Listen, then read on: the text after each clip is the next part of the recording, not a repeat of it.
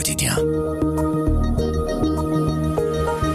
Bonjour, vous écoutez À propos, le podcast d'actualité du journal Le Soir. Tous les jours, on vous propose des analyses, des explications et des décryptages. C'est notre oreille sur l'actualité.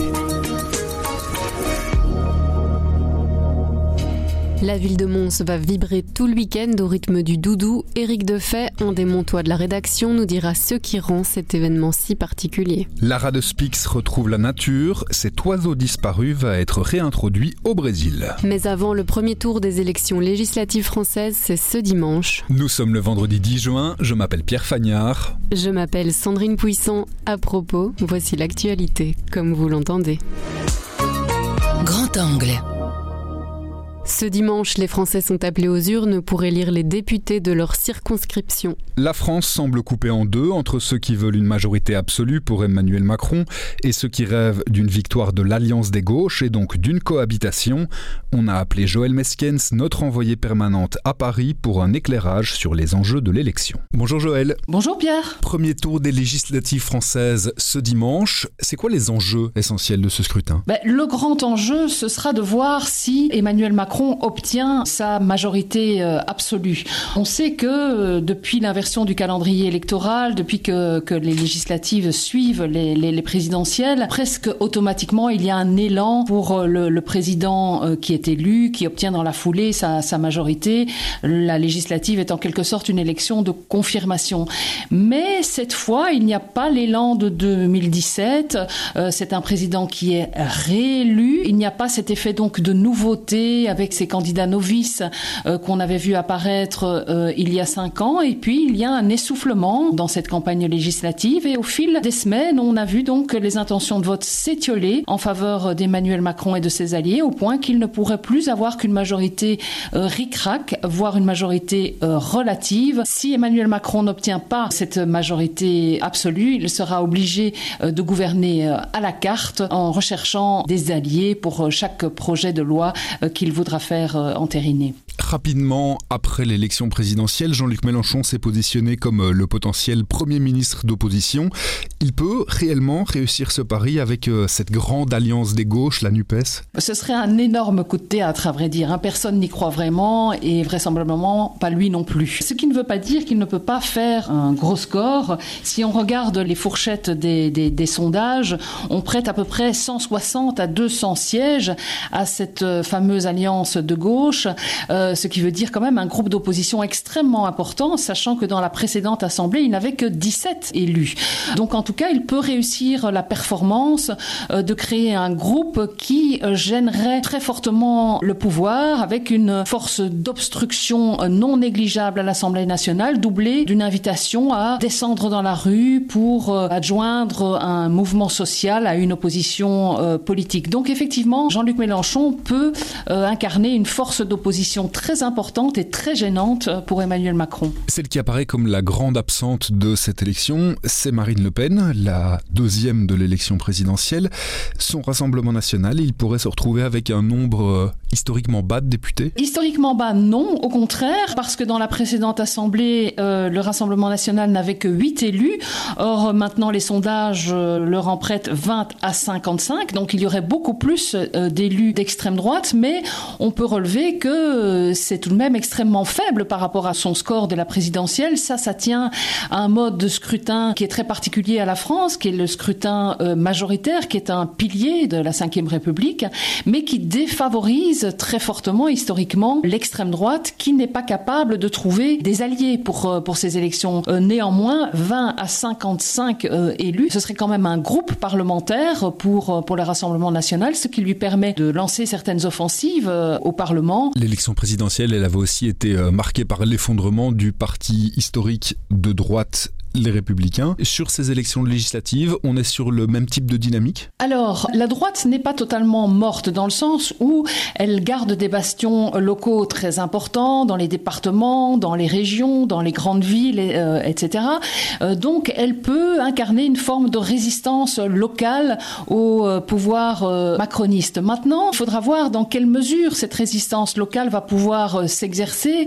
Cette législative, on ne vote pas que pour des enjeux locaux, on vote aussi avec des idées nationales en tête. Donc il y a cet effet national de la présidentielle qui peut déteindre sur, sur ces élections législatives. Ceci dit, le score historiquement bas de la, la droite à la présidentielle, c'est-à-dire moins de 5% des voix pour Valérie Pécresse, ce qui était tout de même extrêmement faible, risque de ne pas être réitéré dans cette campagne. On pourrait être aux alentours du double de ce, de ce score, mais euh, la droite pourrait en tout cas perdre euh, son statut de premier opposant à l'Assemblée nationale. Dans la précédente Assemblée, la droite avait une centaine de députés. Aujourd'hui, si on en croit euh, les sondages, on verra s'ils se vérifient, pourrait ne plus avoir que 30 à 55 députés, ce qui veut dire quand même une division par deux ou par trois de leur représentation parlementaire.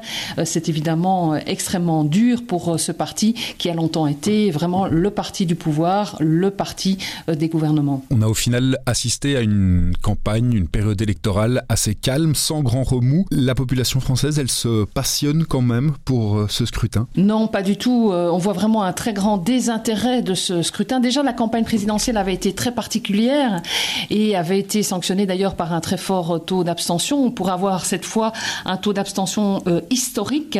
On parle d'une abstention autour de 55%, ce qui serait vraiment euh, du, jamais vu. Euh, comment ça s'explique? Il y a plusieurs facteurs. Il y a déjà des facteurs structurels, historiques à l'abstention qui ne cesse de grimper en France depuis les années 80. Et il y a une abstention aussi qui est sociologique, qui touche particulièrement les classes populaires, les jeunes. Mais il y a aussi un phénomène qui est très conjoncturel dans cette séquence électorale de cette année 2020 2022. On a vu déjà à la présidentielle euh, très peu d'investissement euh, dans cette campagne euh, de la part du président sortant Emmanuel Macron qui avait voulu en faire le minimum, enjamber cette campagne. il ne s'était déclaré que le plus tard possible. Il avait fait un seul meeting avant le premier tour, etc. Et dans cette campagne législative rebelote, il a nommé très tard sa première ministre, très tard son gouvernement, comme s'il voulait un peu étouffer cette campagne législative, ne pas lui donner d'espace.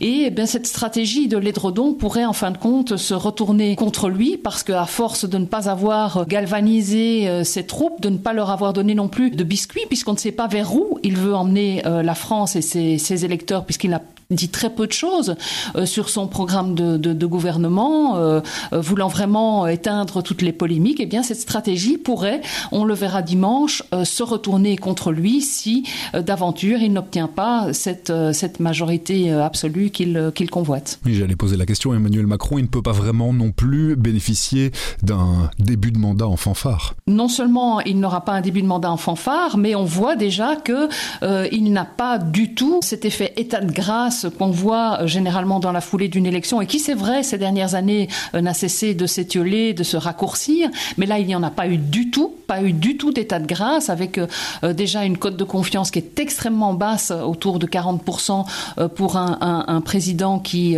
qui débute un mandat. Donc rien ne lui sera pardonné. On sait que le mandat 2017-2022 avait déjà été très difficile pour, pour Emmanuel Macron, avec une série de crises, le Covid, bien sûr, la guerre en Ukraine, mais aussi aussi euh, du point de vue intérieur cette fameuse crise des gilets jaunes qui avait été très violente, eh bien, ce ne pourrait être que l'introduction, les prémices d'un second mandat qui pourrait être plus dur, plus violent encore, avec une opposition très forte, à la fois à l'Assemblée nationale et dans la rue. Merci beaucoup, Joël. Merci, Pierre. À bientôt.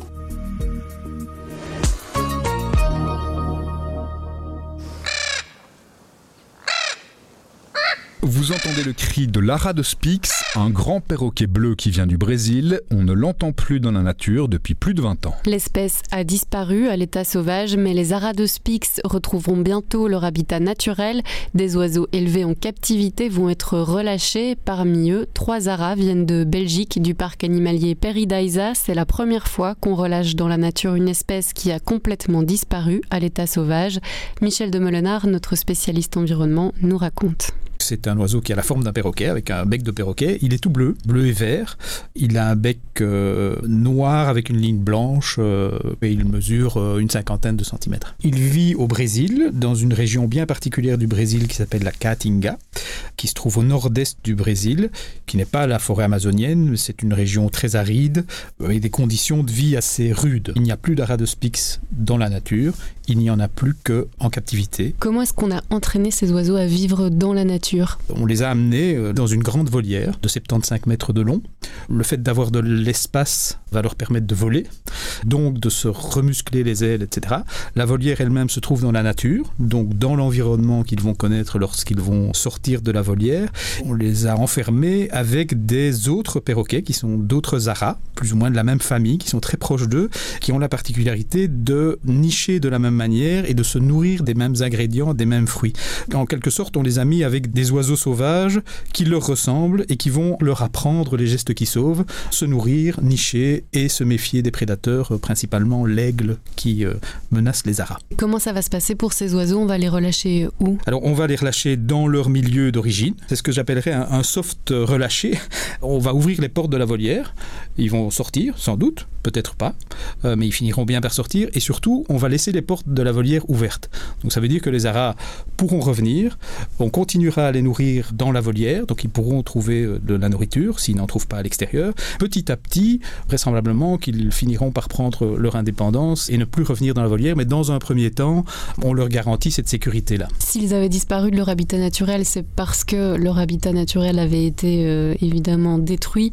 Est-ce que euh, cet environnement est restauré aujourd'hui? Comme on sait que ce qui a essentiellement présidé à la disparition des aras, c'est premièrement le braconnage, la déforestation, la dégradation de leur environnement, etc. Un, il va y avoir une surveillance très importante des autorités euh, dans la région. Deux, on a très fort impliqué les communautés locales, les personnes qui habitent dans les environs, pour les sensibiliser à l'opération. On a créé une réserve naturelle très euh, importante, d'une grande superficie, dans laquelle on a recréé les conditions pour que les arbres dont les aras se servent pour nicher et pour se nourrir, recréer les conditions pour que ces arbres reviennent. Donc il y a eu une reforestation. On a, je dirais, recréé des conditions euh, favorables pour que l'ara euh, retrouve un environnement lui-même favorable.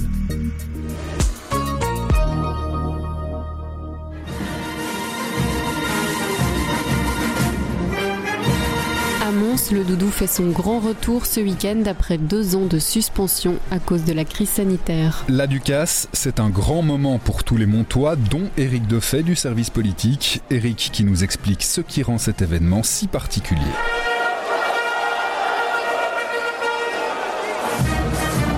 À Mons, ce qui est particulier, c'est que les habitants sont vraiment, c'est pas des spectateurs qui viennent assister à un cortège ou assister à, une représentation ou voir passer les Gilles de Bâche, par exemple. Les citoyens, les habitants de Mons sont vraiment acteurs de la fête. C'est assez physique comme les festivités du dimanche. Il faut pousser le fameux quart d'heure, il faut aller se battre à la corde pour essayer d'attraper des souvenirs du dragon, etc. Et donc, on dit toujours que la fête de Mons ne serait pas la fête de Si les gens n'étaient pas impliqués dans le folklore vraiment à 100%. Et donc voilà, quand c'est à ce point-là dans les tripes des gens, on peut le dire comme ça, quand ça n'a pas lieu pendant deux ans, c'est vraiment dramatique. Quoi. Ceux qui ne connaissent pas la ville de Mons, bon, c'est une ville de, de 100 000 habitants, mais qui se caractérise par un centre-ville très dense, et très urbanisé évidemment, et très petit. Donc c'est là, en fait, l'intérieur des anciens remparts de la ville. Et donc il faut imaginer qu'au plus fort de la fête, il y a 100 000 personnes dans les rues. Et donc c'est aussi physique, euh, je vais pas dire violent, mais euh, il faut pas avoir peur à certains moments quand même de se frotter un peu aux gens. Et donc c'est un, gros enjeu de sécurité. Et à, à fortiori, depuis qu'il y a eu les attentats en Belgique, il y a eu le drame au carnaval de Bâche avec cette voiture qui a foncé dans la foule, etc. Donc euh, il va y avoir des dizaines de policiers. Euh, je suis passé déjà en ville mercredi soir, c'était un peu le lancement des festivités, disons. Ben, les gens ne parlaient que de ça, c'est du nombre de policiers qu'on voyait en rue. Et alors on a barré des rues avec des blocs de béton, etc. pour canaliser les, les voitures et les gens. Je sens quand même cette année-ci, en plus de ça, avec euh, l'effervescence du retour après deux ans d'absence. Je crois que les gens sont très impatients. Je crois que les policiers, les services d'ordre l'autorité communale d'une manière générale sont très attentifs à ce qui peut se passer cette année. On annonce un temps idéal entre 20 et 25 degrés, donc ni trop froid, ni trop chaud, ni pluvieux, etc. Donc euh, je crois que ça va être une grande, grande fête.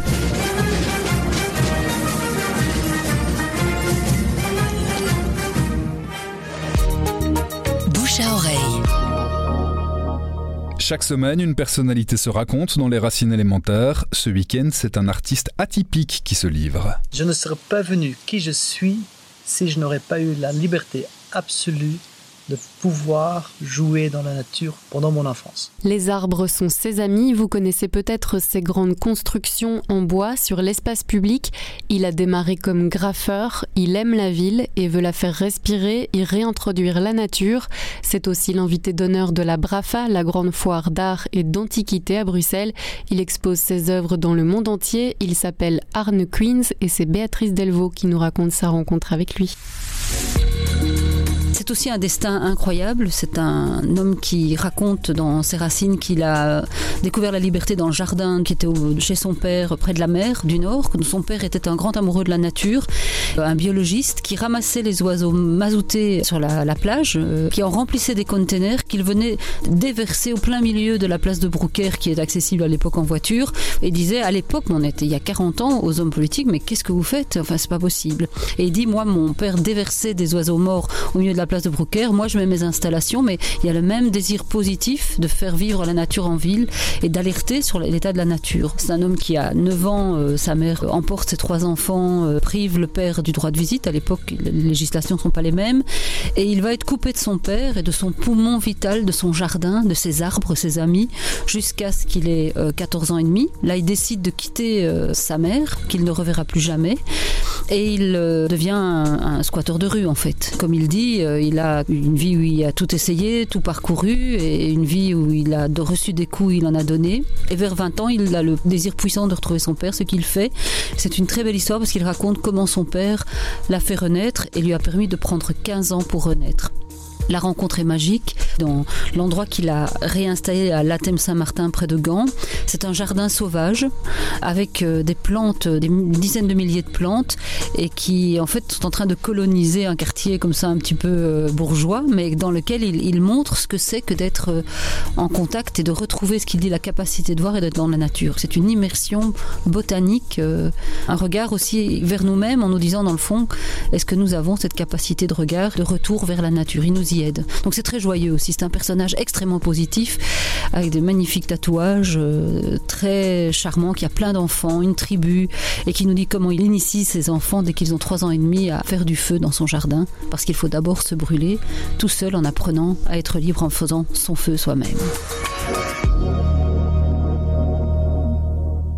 À propos, c'est fini pour aujourd'hui, mais on revient lundi dès 7h. En attendant, abonnez-vous, partagez-nous. Vous nous trouverez sur notre site, notre application et votre plateforme de podcast préférée. À lundi.